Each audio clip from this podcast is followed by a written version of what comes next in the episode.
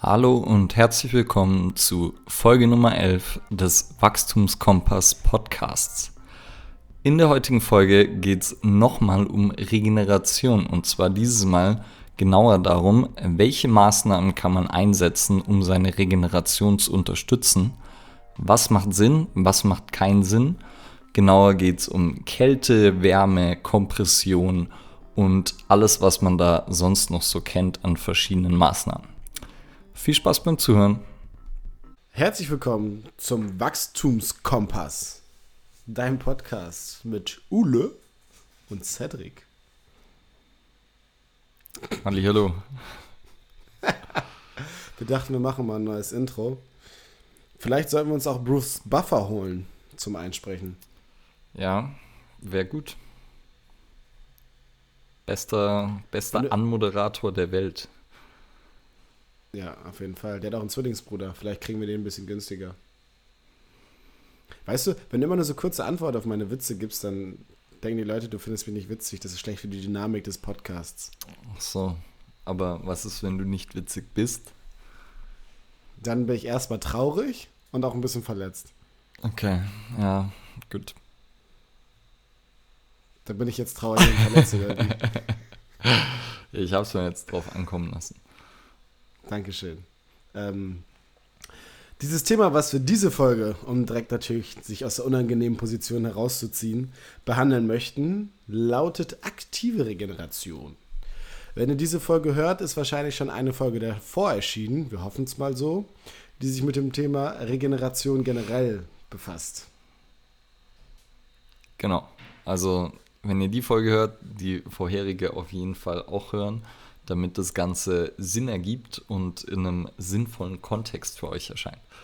Und äh, zwar haben wir da ja schon angekündigt auch, dass wir zu den einzelnen Regenerationsmaßnahmen, die man vielleicht so kennt, auch noch was erzählen wollen. Wir haben, glaube ich, viel darüber gesprochen, was ist Regeneration, wer braucht überhaupt Regeneration und von was müssen wir uns erholen und was ist Erholung überhaupt? Also ist es nur auf der Couch liegen und chillen, Netflix schauen oder was auch immer? Oder wie schaut Erholung überhaupt aus? Das haben wir uns ähm, alles im, in Folge 1 gefragt. Und äh, jetzt wollten wir uns fragen, ja, was heißt äh, einmal aktive Regeneration und dann welche aktiven Maßnahmen stehen mir zur Verfügung und was davon macht Sinn, was macht weniger Sinn und vielleicht was macht in welchem Fall Sinn, wann macht es Sinn und so weiter.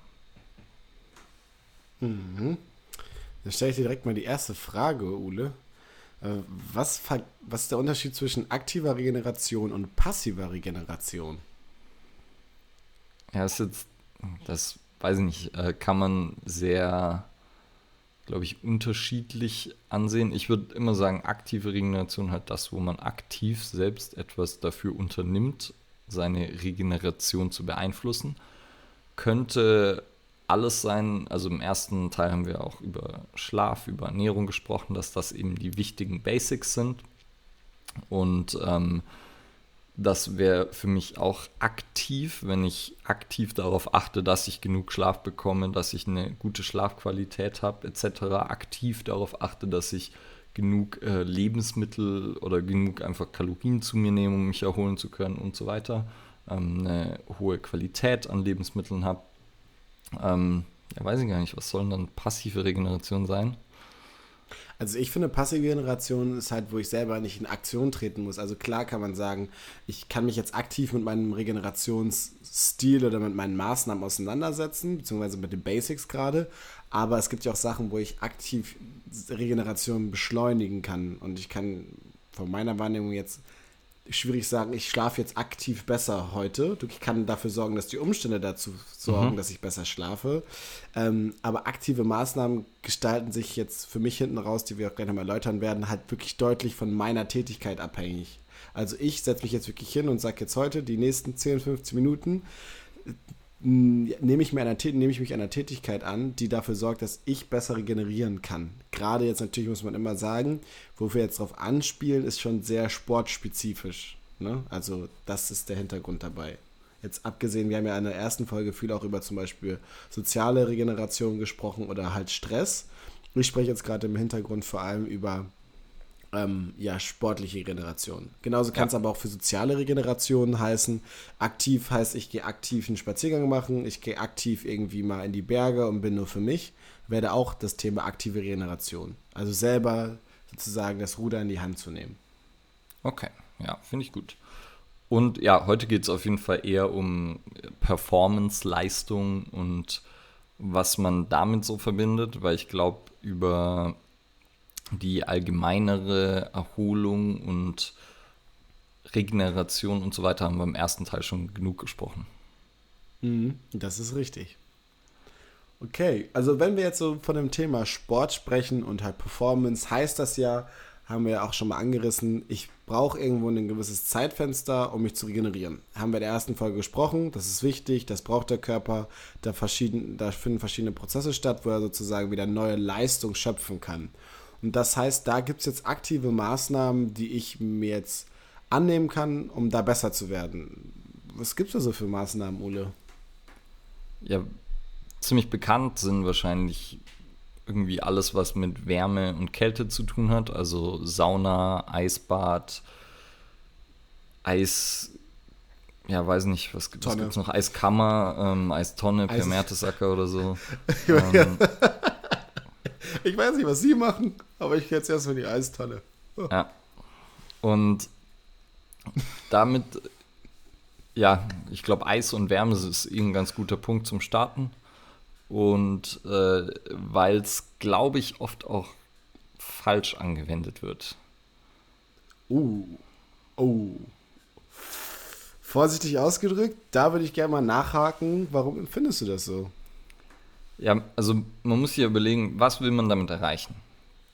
Und ähm, dann muss man sich parallel dazu noch überlegen, was möchte ich mit meinem Training erreichen. Du hast ja vorher schon gesagt, wir brauchen eine gewisse Zeit, nachdem ich ja irgendwie sportlich aktiv war, um mich dann zu erholen. Und wenn wir dann davon ausgehen, zum Beispiel, dass ich in der Saisonvorbereitung bin und vielleicht Muskulatur, Kraft oder sowas aufbauen möchte, dann will ich ja auch, dass ich mich ermüde und danach genug Erholung habe, so dass ich dann wieder ein höheres Niveau erreiche. Also dass sich mein Körper durch einen Reiz ähm, anpasst, so dass er einen Reiz gleicher Größe beim nächsten Mal besser, besser mit umgehen könnte.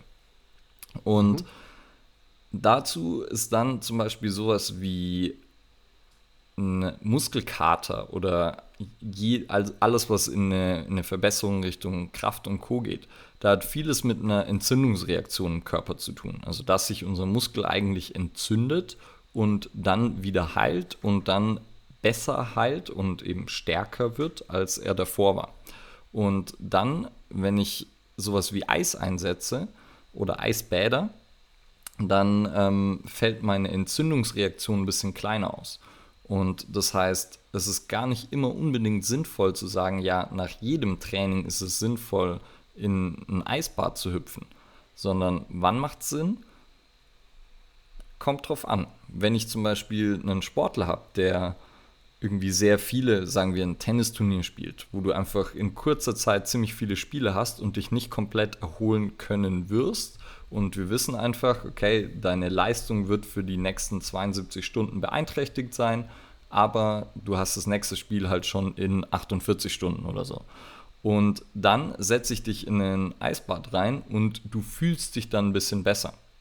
Wenn man die Person dann testet und sich Dinge anschaut wie die Sprungleistung oder so, dann ist die Sprungleistung genauso schlecht ähm, oder nicht wirklich besser geworden durch das Eisbad, sondern meistens ist besser ist das Schmerzempfinden. Also zum Beispiel man hat Muskelkater spürt sich nicht, fühlt sich nicht ganz so schlimm an.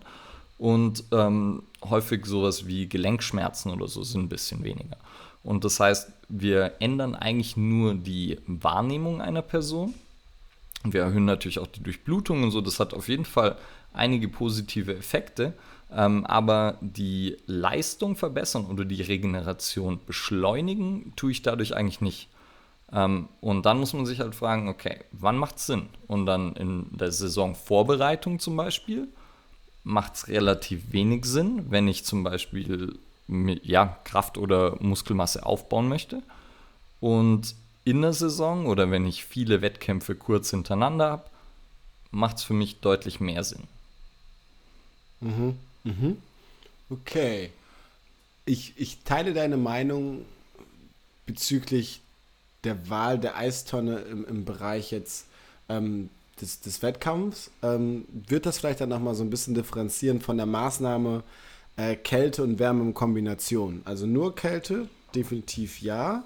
Kälte und Wärme in Kombination, also jetzt gerade dieses klassische Kneipen zum Beispiel, was man kennt aus dem Reha-Bereich oder aus Wellness-Bereichen, wo man sagt, okay, ich spiele halt mit warm und kalt und sorge halt immer wieder für Öffnung und Schließung der Blutgefäße. Ist das auch etwas, also wo du das, die, die, die gleiche Ansicht zu hast?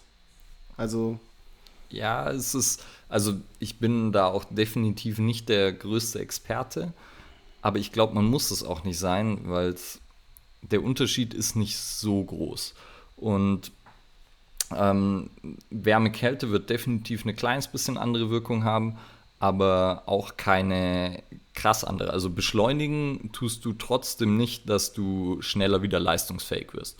Und deshalb würde ich auch sagen, wenn es darum geht, die Leistung zu steigern, würde ich es auch wahrscheinlich eher nicht machen. Außer ähm, jetzt, und das ist, wo wir jetzt, also zum Beispiel ein Buch, das ich dazu gelesen habe, ist ähm, Good to Go von Christy Ashwanden oder wie auch immer man ihren Namen ausspricht, äh, hauen wir auch in die Show Notes mit rein. Dann, ähm, und die hat sozusagen, ist eine, eine Wissenschaftsjournalistin, die hat extrem viele so Regenerationsmaßnahmen untersucht und was eben extrem häufig der Fall ist, ist, dass es halt super viele Studienergebnisse gibt, die konträr sind.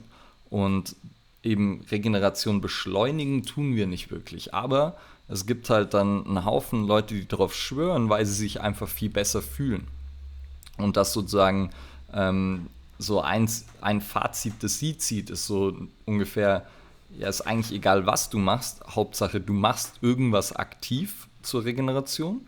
Und es sollte nicht wieder so sein, dass du denkst, du musst ein Kältebad machen, dann musst du irgendwie Kompressionssocken anziehen, dann musst du zur Massage, dann musst du so, also dass du irgendwie so ein ganzes, äh, den ganzen Tag mit Regenerationsmaßnahmen verbringst, das wäre das andere Extrem, was dann wieder zu viel wäre, sondern sie sagt ja, man sollte irgendwas finden, was sich gut anfühlt.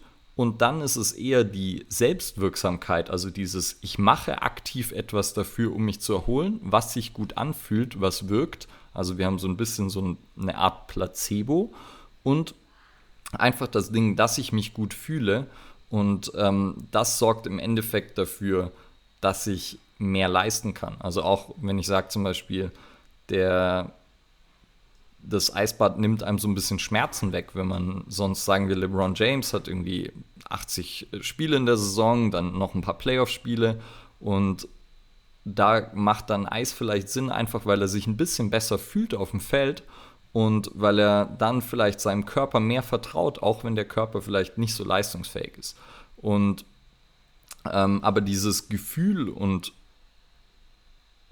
das verändert wird oder beeinflusst wird und die Wahrnehmung der Person, das ist eigentlich das Wertvolle an den Regenerationsmaßnahmen. Ich glaube, da können wir halt nämlich auch so wie ich es jetzt auch gerade wahrnehme, einfach das Ganze schon in eine gewisse Richtung bringen, beziehungsweise eine gerichte, äh, gewi gewisse Sichtweise, dass man sagen kann, okay, diese Regeneration an sich, wie man sich jetzt gleich vorstellt, ähm, kann man nicht beschleunigen, also die Prozesse an sich. Man kann sie bestmöglich irgendwie unterstützen und am besten halt damit begleiten von dem Selbstgefühl der Person. Also alles, was jetzt auch nachher noch folgen wird an Maßnahmen, dient halt mehr dazu, dieses Wohlgefühl besser einzustellen, damit der Athlet oder du selbst als Trainierender einfach sagen kann, okay, ich kann mich besser auf die nächste oder relativ kurzzeitige Belastung einstellen, anstatt dass ich sagen kann, ich kann jetzt wirklich sozusagen meine körpereigenen Prozesse tunen. Ist das etwas, was für dich konform geht mit der Aussage?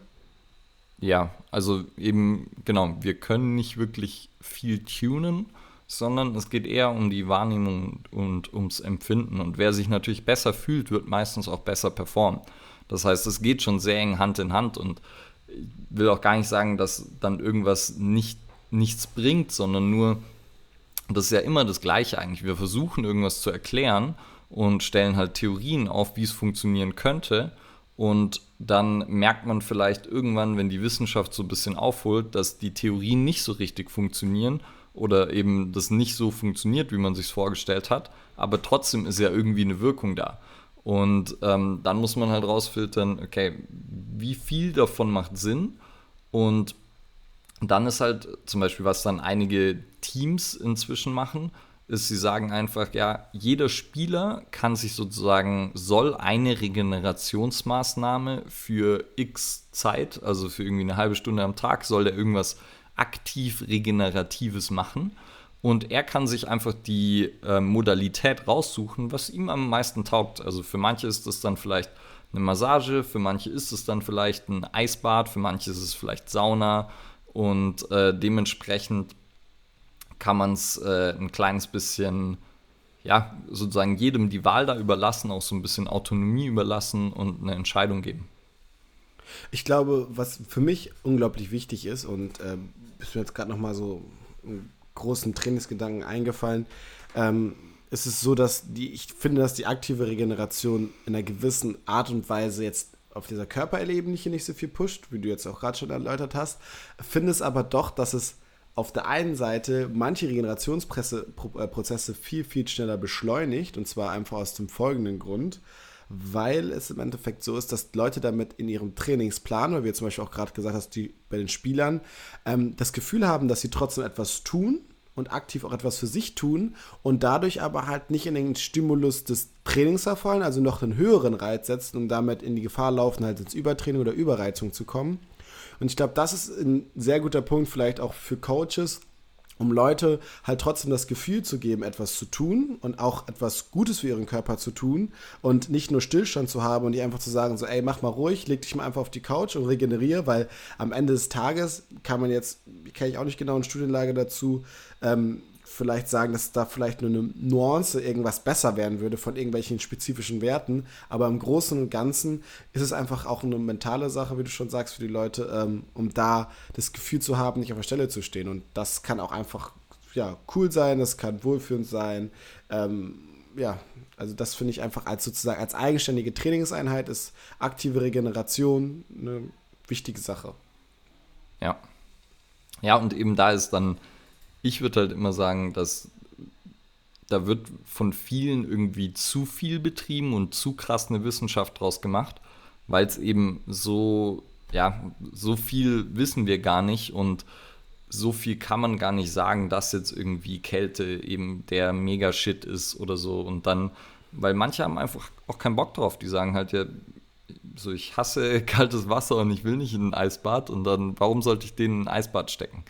Ähm, genau, also am Ende des Tages ist es halt auch mal so, also auch da ist es ja, es ist ein externer Stressor, der irgendwie auch wohl dosiert sein muss. Ne? Mhm. Und viele Leute ist dann auch ein gedanklicher Krampf, dagegen anzuhalten, wenn du halt nicht das Mindset dafür hast, damit vernünftig umzugehen, sondern die ganze Zeit dagegen ankämpfst, das ist auch einfach für den Körper wieder Stress und darauf hast du auch keinen Bock. Deswegen gebe ich dir auf jeden Fall recht.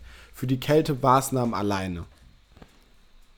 Ja, ja. Und dann eben vorher, du hast ja Kälte und Wärme gefragt und ist aber für mich quasi das gleiche, erhöht die Durchblutung und so und du hast ein paar positive Effekte und im Endeffekt ja, sozusagen gibt nichts, was da jetzt irgendwie noch einen viel größeren Vorteil haben sollte. Und dann wieder für Performance. Wenn wir jetzt über. Als, was, was für einen Vorteil meinst du? Also einen größeren Vorteil als. Als nur Eisbäder zum Beispiel. Oder Achso, okay, achso, okay, ja, ja, ja. Ähm, ja, würde ich also jetzt einfach nur von der von meiner Meinung, jetzt gar kein fundiertes Wissen, nochmal ein bisschen anders gegen, gehen, weil ich glaube, so, du hast bei der Kälte hast du nachher dieses das Thema, so dass du halt danach auf jeden Fall, eine, nachdem, du es auch geplant hast, eine Mehrdurchblutung hast. Bei Kälte und Wärme im Wechsel, also für den meinem Empfinden jetzt so nach, wirklich ganz simpel, ähm, da nochmal deutlich mehr Durchblutung wirklich hast, weil die Gefäße wirklich dazu angeregt werden, auf und zuzugehen, auf und zuzugehen, anstatt halt nachher einmal aufzugehen und dann sich eigentlich relativ wieder schnell anzupassen an die Raumtemperatur und dann vielleicht auch ein bisschen, ähm, sagen wir mal, ja, nur ein Stückchen weiter zu bleiben, aber relativ schnell wieder auf normale Größe kommen. Ja, wobei das bei so einem richtigen Eisbad, da hält das schon auch eine ganze Weile an. Also je nachdem, wie viel Zeit du dann im kalten Wasser oder in so einer Cryo-Chamber oder wie auch immer verbringst, das dauert schon richtig lange. Genau, und dann vielleicht ist dann da mein, mein Hintergrund dafür, die, äh, wie praktikabel ist es dann für den Automalverbraucher. Also mache ich es lieber, nimm den Kneipschlauch und mach's immer im Wechsel, nimm den Kneipschlauch, gehe übers Bein, stelle mich dann wieder noch die warme Dusche. Oder gehe ich halt jetzt wirklich ordentlich lange mal in so einen aufgeschlagenen See. Das ist immer noch was anderes, aber da gehen wir dann schon wieder zu spezifisch in die Trainingsplanung rein. Ähm, ist halt, aber am Ende des Tages kann man es so sagen, ähm, es bringt eine durch Mehrdurchblutung, es beschleunigt oder boostet nicht die Regeneration, wie man vielleicht manchmal so denkt auf wissenschaftlicher Ebene.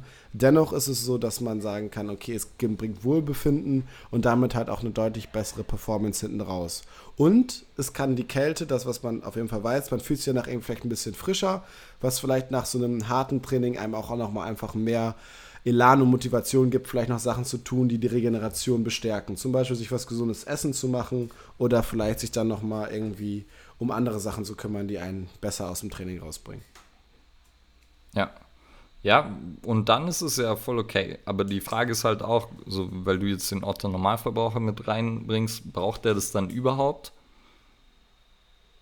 Ich denke, also ich kann es mir schon vorstellen, also einfach aus dem Prinzip, weil, wie ich gerade schon erwähnt habe, klar kannst du es bei Teams oder bei Profis mehr begründen, dass du sagen willst, ich nenne es als aktive Trainingseinheit, weil ich dadurch da mal die Belastungs- Steuerung wirklich besser fahren kann.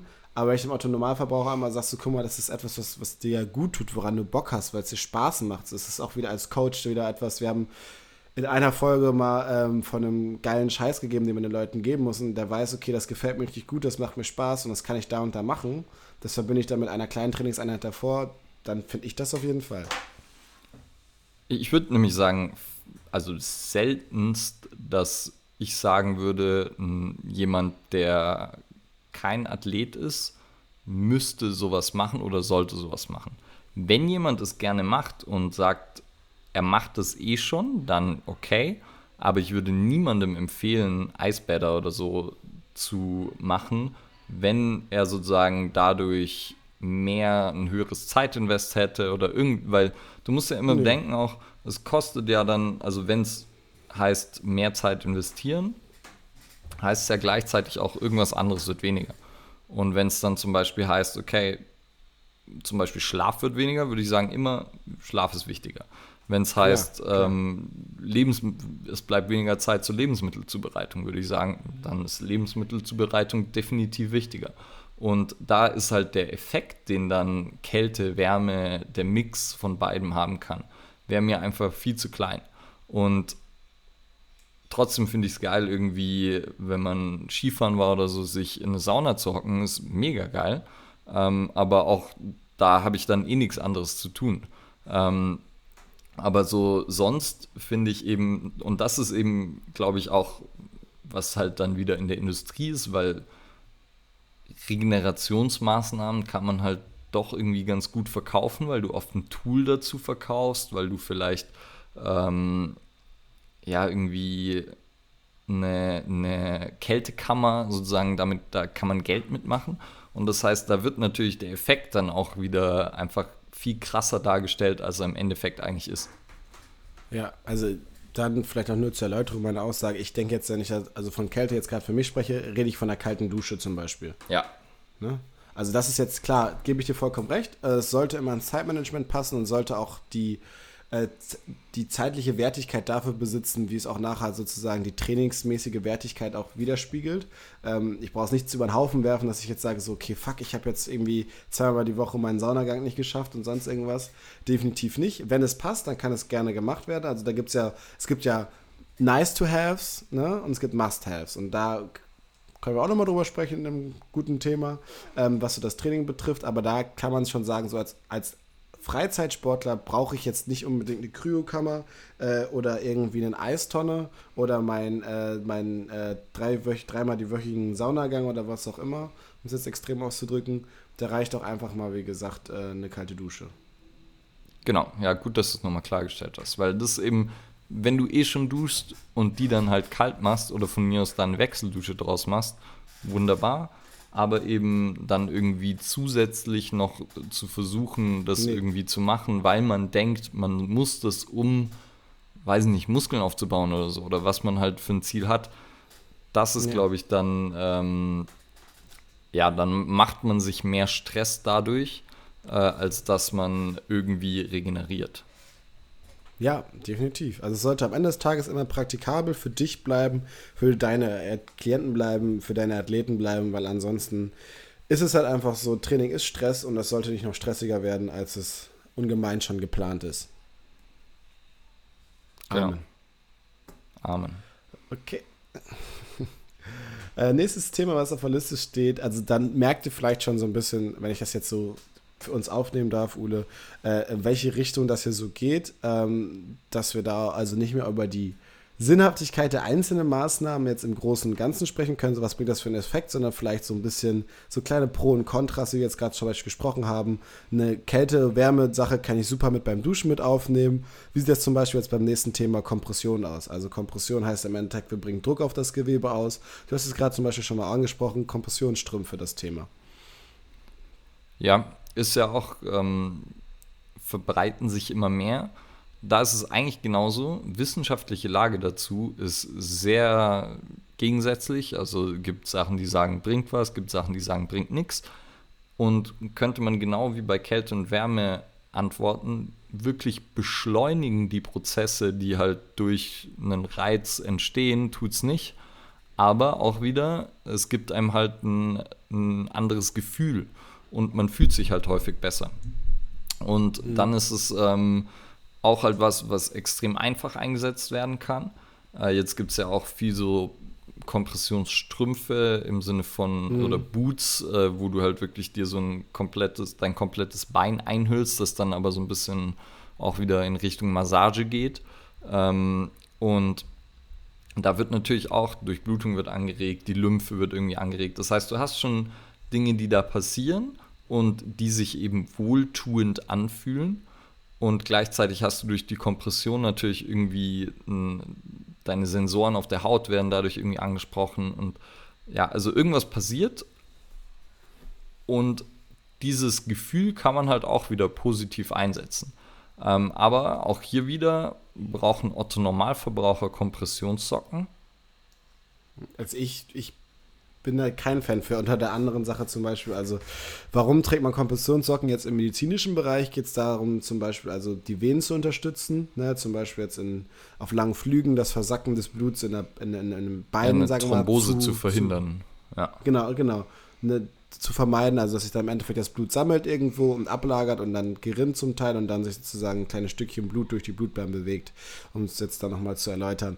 Ähm, und da finde ich halt auch wieder, haben wir schon mal drüber gesprochen, greifst du bei dem Körper halt auch gewisse Funktionen vor. Also die Venenklappen haben ja auch eine gewisse Funktion und wenn die jetzt zum Beispiel nicht mehr richtig arbeiten müssen, beziehungsweise auch die Muskelpumpen. Das Blut wird ja sozusagen venös wieder zum Herzen zurückgedrückt.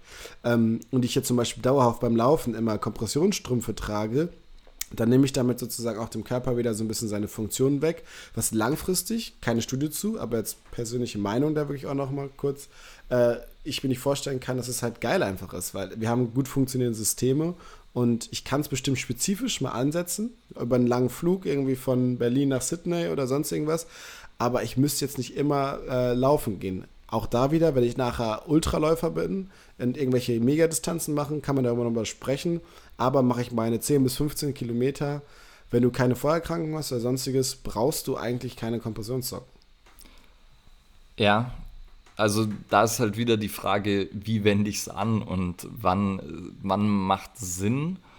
Und du hast es ja gerade eigentlich schon gesagt, wenn ich, wenn ich irgendwie, und da wieder mit Athleten, wenn die irgendwie im Bus, im Flieger sitzen, etc., dann kann es natürlich Sinn machen, dass die Kompressionsklamotten tragen.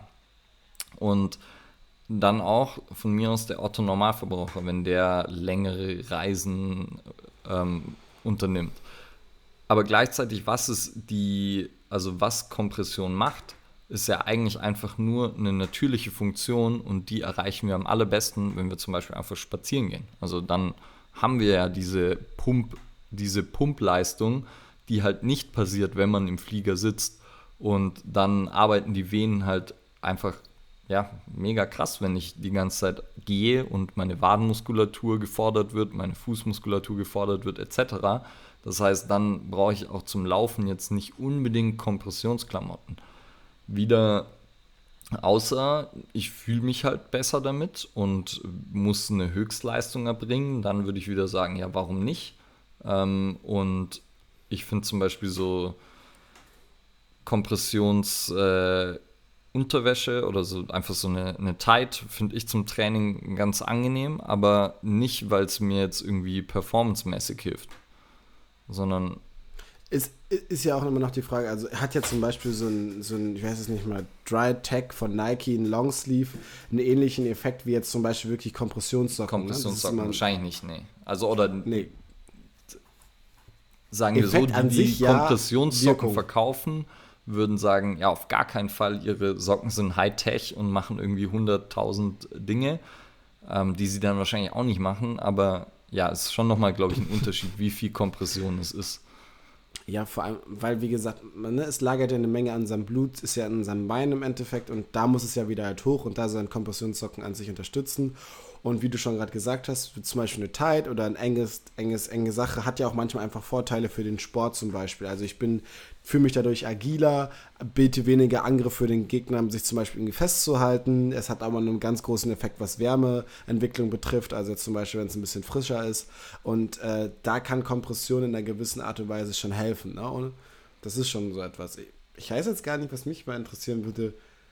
Zum Beispiel jetzt, äh, ich habe da irgendwas im Hinterkopf klingelt, aber ich bin mir nicht ganz sicher. Kompression auf den Muskel und sozusagen Reaktionsfähigkeit, sozusagen Richtung äh, Schnellkraft etc. Ob das irgendwas ausmacht? Mhm. Also ich glaube ultimativ nicht wirklich. Also man kann es vielleicht so ein bisschen als so Voodoo-Trick anwenden und in ein paar Fällen da irgendwas beeinflussen, aber nicht, nicht nachhaltig. Okay. Ja, aber am Ende des Tages ist es auch so, also Kompression, ähm, gibt es ja noch verschiedene Warten. Wir sind jetzt gerade so sehr auf den Socken. Äh, es gibt natürlich auch, äh, sagen wir mal, eine äh, entfernte Art davon ist ja auch irgendwo. Ähm, jetzt, ob es jetzt, ja, ich würde jetzt noch nicht mal Flossing da wirklich so reinbeziehen, weil da geht es ja sonst schon so ein bisschen um Abbinden der Sachen. Also Flossing, wo man im Endeffekt ein relativ starkes Gummiband nimmt und jetzt zum Beispiel das Gelenk abbindet. Ne, also sag mal, ich umwickel jetzt zum Beispiel mein, mein Ellenbogengelenk äh, von dem Unterarm nach oben Richtung der Schulter. Ähm, das auch ein Teil der Kompression irgendwo ist, aber dass ich, dass ich das in eine gewisse Richtung bringe, ja, schon mit ordentlich Druck würde ich es jetzt nicht so ganz als klassische Kompression an sich ansehen, so wie man es jetzt umgangssprachlich sagen würde. Ja, doch, würde ich schon auch. Also, weil der Effekt ist eigentlich im Endeffekt der Effekt ist im Endeffekt ähm, auch oh, der, der gleiche. Stark. Und ähm, es erhöht halt die Durchblutung danach. Du hast so, also so auch Flossing wird nicht wirklich die Struktur oder strukturell irgendwas verändern, sondern es ist halt auch eine Manipulation. Du kannst es dadurch hinkriegen, dass jemand kurzfristig schmerzfrei ist und du innerhalb diesem Fenster, das du dir dadurch schaffst, dann halt wieder Dinge machen kannst, die du vielleicht nicht hättest machen können. Also sagen wir, jemand hat Ellbogenschmerzen und du flosst seinen Ellbogen ähm, und er hätte vielleicht davor irgendeine ähm, Oberkörperübung, hätte er krass kompensiert, um diesem Schmerz zu auszuweichen oder um diesem Schmerz zu umgehen. Und dann durch das Flossing kriegst du es hin, dass er dann vielleicht an seiner Schulterstabilität arbeitet, die eventuell mit Ursache für die Ellbogenschmerzen ist. Und davor wäre er halt dem Schmerz ausgewichen und es hätte nicht funktioniert. Und so hast du, ähm, hast du vielleicht die Möglichkeit, dass du, dass du ihn trainieren kannst und dann ein Fenster dir schaffst, indem du eine Intervention einsetzen kannst und äh, dann ist es definitiv sinnvoll, aber so ist es auch keine, keine Magie. Ja, also ich, um das vielleicht dann, ne, zu, zum Thema Flossen, ich finde es halt, es ist eine deutlich extreme Kompression, als wenn man jetzt, wir haben jetzt vorher über Kompressionsstrümpfe gesprochen und ja. da, da gibt es halt nochmal ganz andere Kräfte, die da wirken mit den Gummibändern. Da hast du halt eine Anlage, wenn du jemanden hast, der irgendwie wirklich die Zähne zusammenbeißt und du machst es halt wirklich vernünftig, sind da drei, vier Minuten schon wirklich eine extrem äh, harte Zeit, so, die man dann da haben kann. Und vor allem ist es da auch wieder der Unterschied, wie du gerade angesprochen hast, also Flossing wird ganz oft gelenksnah angewandt, selten jetzt irgendwie nur auf Gewebe, also großen Muskeln, sondern spielt sich immer über Gelenke ab. Aber es ist auch da wieder eine Möglichkeit, Leute ein gutes Gefühl zu geben, halt durch die Mehrdurchblutung, wo es sich warm anfühlt, wo es sich erstmal lockerer anfühlt, wo vielleicht auch Rezeptoren getroffen wurden, die jetzt gerade ein bisschen eingeschlafen sind, äh, um sich dann halt ein Zeitfenster zu schaffen, wo man mehr Bewegung reinbringen kann. Wo ich jetzt auch so ein bisschen die Überleitung schaffen würde zu dem nächsten Punkt, ist halt genau das Thema Formrolling, Massage, Massageguns, was wir auch schon mal angesprochen haben, Thema Formrolling in einer Folge von euren Fragen, die erste Folge. Was macht Formrolling überhaupt? Ähm, und auch da, wir wissen, es gibt einen Gewebsaustausch, also Gewebsflüssigkeitsaustausch, der natürlich auch da wieder drum bringt, ein, ein wohliges Gefühl und ähm, so genauso geht es auch um die Massage. Massage ganz sind dann nochmal ein bisschen anderen Stimuli unterwegs über die Vibration, was sich auch immer sehr angenehm anfühlt äh, und auch so ein bisschen diese Lockerheit ins Gewebe reinbringt und auch da wieder für ein ja, Gesamtpaket des Wohlfühlens ja, sorgt. Vor allem, was ich auch immer finde, was Thema Massage ganz betrifft, ist, ich glaube, ich weiß nicht, ob es dafür einen Begriff gibt für diesen Effekt, aber es ist schon das sehr, sehr würde ich mal sagen, outgesourced, weil ich drücke einfach auf den Knopf und mir geht sozusagen gut. Ich muss noch nicht mehr wirklich aktiv was zu tun. Ich kann mich vielleicht sogar auf die Liege legen, genauso wie bei Massage und jemand anderes macht etwas für mich. Und das fühlt sich halt einfach auch wirklich gut an, einfach mal etwas ähm, sich über Gutes über sich ergehen zu lassen. Ja, und das ist auch gleichzeitig das Gefährliche dran mit, weil du es halt outsourced und das ist ja auch oft das Gefährliche an passiver Therapie, dass halt jemand dann in Abhängigkeit von was gerät. Dass halt, ähm, ja, du kriegst die Rückenschmerzen nur weg, wenn der Arzt dein ISG wieder einrenkt, weil es ausgerenkt ist oder so. Oder eben du kannst deine Knieschmerzen nur mit der Massagegun bearbeiten. Und das ist halt das, wo es gefährlich wird, weil auch egal ob Massagegun oder Foamroller, wie wir ja schon gesagt haben, auch da der Effekt ist immer der gleiche und es ist halt eine Veränderung der Wahrnehmung. Und ähm, auch das schafft wieder ein Zeitfenster, in dem wir uns vielleicht ein bisschen freier, also schmerzfreier bewegen können, häufig eben mit einem bisschen größeren Bewegungsumfang. Und dann ist es halt äh, die Frage, verändere ich wirklich was? Und die ist sehr, sehr wahrscheinlich nein. Und ähm, also da ist wissen wir einfach noch nicht, weil die Studienlage dafür halt noch nicht eindeutig genug ist. Aber ich würde behaupten, die ähm, Indizien sprechen eher dafür, dass wir nicht wirklich was verändern und ähm, dass wir dann die eigentliche Anpassung, die wir vielleicht erzielen können und wo wir, worüber wir auch einen Effekt haben können, also zum Beispiel, wenn wir bei Verletzungen sind, dass wir vielleicht ein Gewebe wieder widerstandsfähiger machen. Das schaffen wir dann eher über das, was wir, dann was wir danach machen und nicht über die Intervention an sich. Und da ist es dann egal, ob es eine Massage, Foamrolling oder eine Massagegun ist. Mhm. Mhm. Ja, definitiv. Also den Punkt, den du gerade nochmal angesprochen hast, diese Abhängigkeit, finde ich immer super wichtig, weil wir haben ja schon mal darüber auch gesprochen, dass viele Leute manchmal ignorant mit ihren Sachen umgehen oder sich damit abfinden, was jetzt manche Thematik ihren Körper betrifft. Sei es jetzt, ich kann irgendwie nicht mehr Kraft aufbauen, mehr Muskelmasse aufbauen, ich kann kein Gewicht reduzieren, ich kann meine Schmerzen ähm, ja nicht wirklich in den Griff kriegen alleine. Und das hast du auch gerade angesprochen, damit spielen halt auch viele Leute in dieser, in der Branche oder beziehungsweise Industrie. Ähm, dass sie da halt die Leute bewusst in so eine Abhängigkeit setzen. Und deswegen ist es da immer wieder das ganz Wichtige, halt zu diesen Must-Haves, wie ich hier schon gerade angesprochen habe, zurückzukommen. So, was ist wirklich wichtig? Worum geht es eigentlich? Und was ist so nice to have? Na, also was, was bringt mir überhaupt wirklich etwas jetzt an, äh, an Schmerzreduktion? Brauche ich da wirklich immer dann jetzt die neueste Massagegun, weil die irgendwie dann nochmal so und so viel Herz schneller schlägt und dann nochmal tiefer in die Muskulatur geht? Oder reicht es wirklich auch, weil ich eine adäquate Bewegungsqualität habe und diese Bewegungsqualität auch aktiv nutzen kann mit einer vernünftigen Belastung? Und ich glaube, dass das auch, wie du schon gesagt hast, bei diesen aktiven Maßnahmen zur Regeneration immer wichtiger wird. Also wenn man jetzt auch da nochmal ganz kurz so einen ganz kleinen Schlenker macht, zum Beispiel zu Thema Ernährung und Supplements, ähm, wenn jetzt das alles, was jetzt gerade aktuell auf dem Markt ist, dann hätten die Leute sich ja vor ungefähr 50 Jahren äh, ja gar nicht vernünftig regenerieren können. Also wenn sie, sie haben sie das ja alles gar nicht genommen. Das ist ja auch, ich meine, die Regenerationsmaßnahmen sind die Supplements des Trainings. Und dann ist halt die Frage, trainierst du überhaupt? Weil das Must-Have ist halt Training und Bewegung. Und äh, wenn du das nicht hast, dann ist der Rest halt ziemlich wurscht.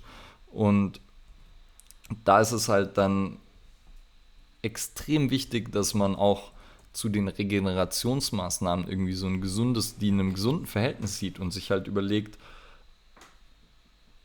was muss ich anwenden? Also muss ich überhaupt irgendwas anwenden? Und da würde ich halt sagen, ja, schlafen und eben genug essen. Das muss ich machen, wenn ich Fortschritte machen will, über einen längeren Zeitraum zumindest. Und dann den ganzen Rest, da würde ich sagen, so ein bisschen was ist sinnvoll. Also alles, worüber wir in Folge 1 viel gesprochen haben, so irgendwas in Richtung Achtsamkeit, Meditation, Atmung, da finde ich, kann man, glaube ich, schon ein bisschen einfach einen Einfluss auf mehr haben als ähm, auf die Wahrnehmung. Und dann eben so ein bisschen was dazu, eben in Richtung Kompression, Massage, Kälte, whatever. Und dann halt sich da was raussuchen, was für einen praktikabel ist, einfach umzusetzen ist, nicht zu teuer ist ähm, und so weiter. Mhm. Ja, das ist äh, vollkommen richtig. Also ich glaube auch, dass, was du da auch gerade aufgesprochen hast, die letzten zwei Punkte praktikabel und nicht zu teuer, dass ich auch jetzt, wie gesagt, nicht die Rolle und extra den Ball brauche, um jetzt da wirklich dann gut in irgendwelche Maßnahmen zu kommen oder genau immer diese Behandlung von, keine Ahnung, den oder den Teilmassagen, damit ich mich wirklich wieder gut fühle, äh, sondern da vielleicht auch mal eigene Ansätze versuchen auszuprobieren. Also eigene Ansätze nicht im Thema von Entwicklung, sondern was kann ich wirklich selber für mich tun, vielleicht auch schon im Vorhinein ähm, im Training, dass ich mich nachher gar nicht so fühle ne, weil viele Regenerationsprobleme, wo man denkt, so, oh scheiße, jetzt tut irgendwie mein Knie immer wieder weh und ich muss da mit der, mit der Rolle drüber oder muss da mal nochmal zum Physio oder äh, was auch immer oder muss da äh, Kälte, Wärme oder keine Ahnung, Bandage tragen, ähm, kann sich vielleicht auch schon im Training beheben lassen, so dass man eigentlich sagen kann, aktive Regeneration, so Regeneration, bezieht sich vor allem darauf, dass man den normalen Zustand wiederherstellen sollte oder den beziehungsweise ein Stückchen besseren Zustand und nicht halt ähm, ja, Anliegen im Bereich von Schmerzen oder starken Leistungsanbußen äh, beheben will, weil das wäre dann schon Thema Rehabilitation. Ja, ja, und ich würde halt sagen, wahrscheinlich die beste aktive Regeneration ist halt dann irgendwie ein Spaziergang oder so, weil ich da halt auch viel von dem, was ich ja durch Foam Rolling oder so oder durch Kälte und Wärme erzeuge, also einfach eine erhöhte Durchblutung etc. Das habe ich zum Beispiel beim Spaziergang auch. Gleichzeitig habe ich halt Bewegung, das heißt, ich habe auch noch viele positive Effekte von Bewegung. Also Bewegung ist auch immer irgendwie ähm, schmerzlindernd und oder meistens, also Bewegung generell ist tendenziell schmerzlindernd, außer ich habe irgendeine akute Verletzung, die ich damit, äh, die ich damit reize.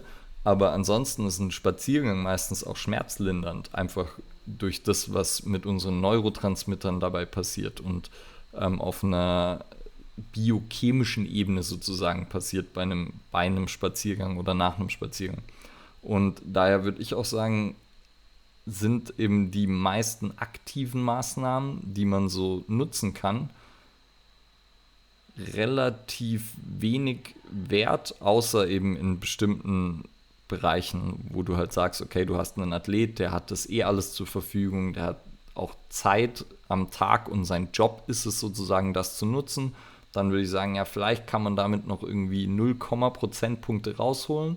Ähm, und ähnlich wie dann bei Supplementen, wo ich halt sagen würde, ja, ey, wenn du eine, Olymp eine Goldmedaille bei Olympia gewinnen willst, dann macht es vielleicht Sinn, da nochmal irgendwie das äh, kleinste Detail runterzubrechen. Aber für die meisten Menschen wäre es halt einfach der Aufwand, der steht in keinem Verhältnis mhm. zu dem, was du dann im Endeffekt davon kriegst.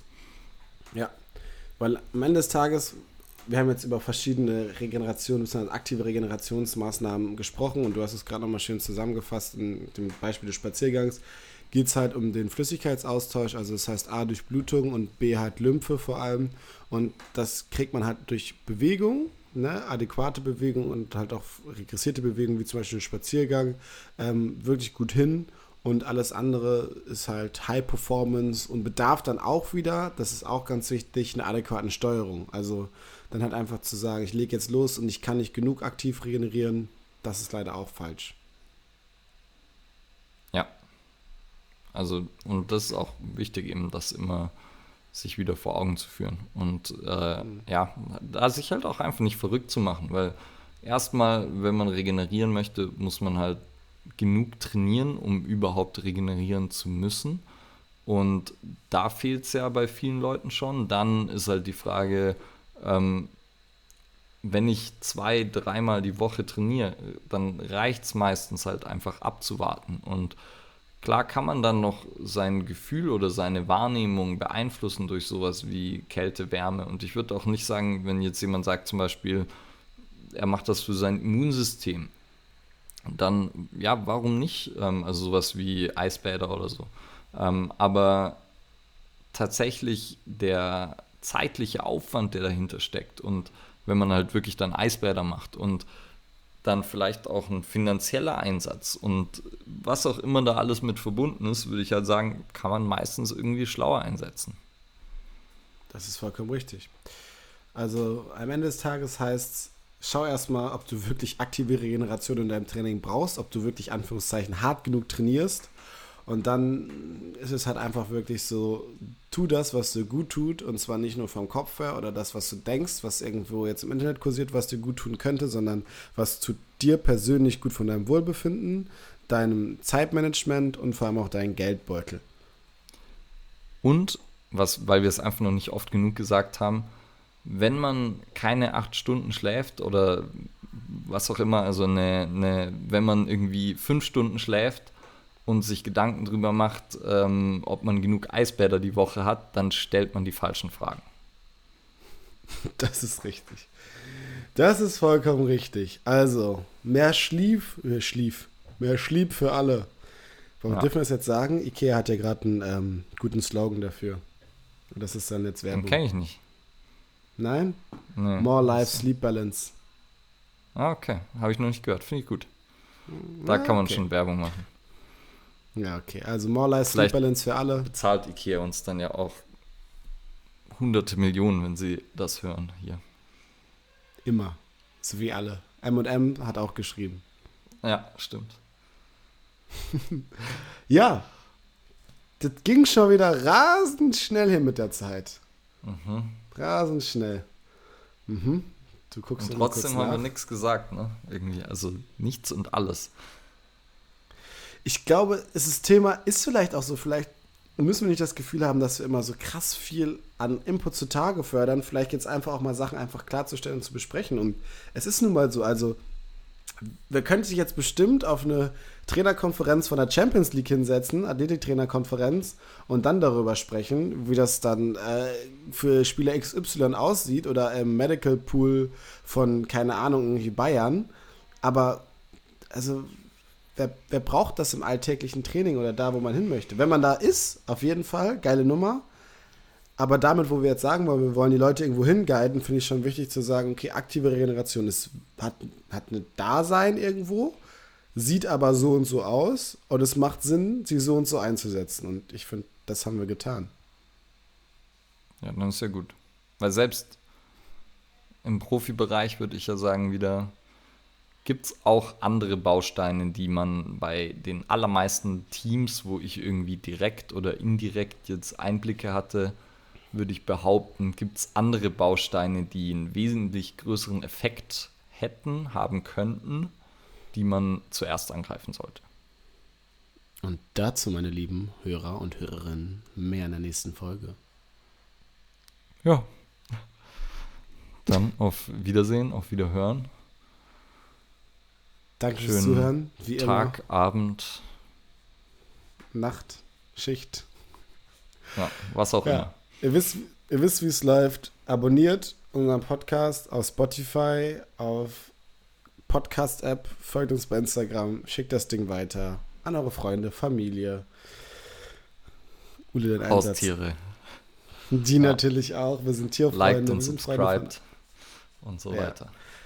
Ring the bell. In diesem Sinne, einen wunderschönen Abend. Und viele Leute haben gesagt, sie hören das zum Einschlafen. Deswegen gute Nacht, schlaf gut.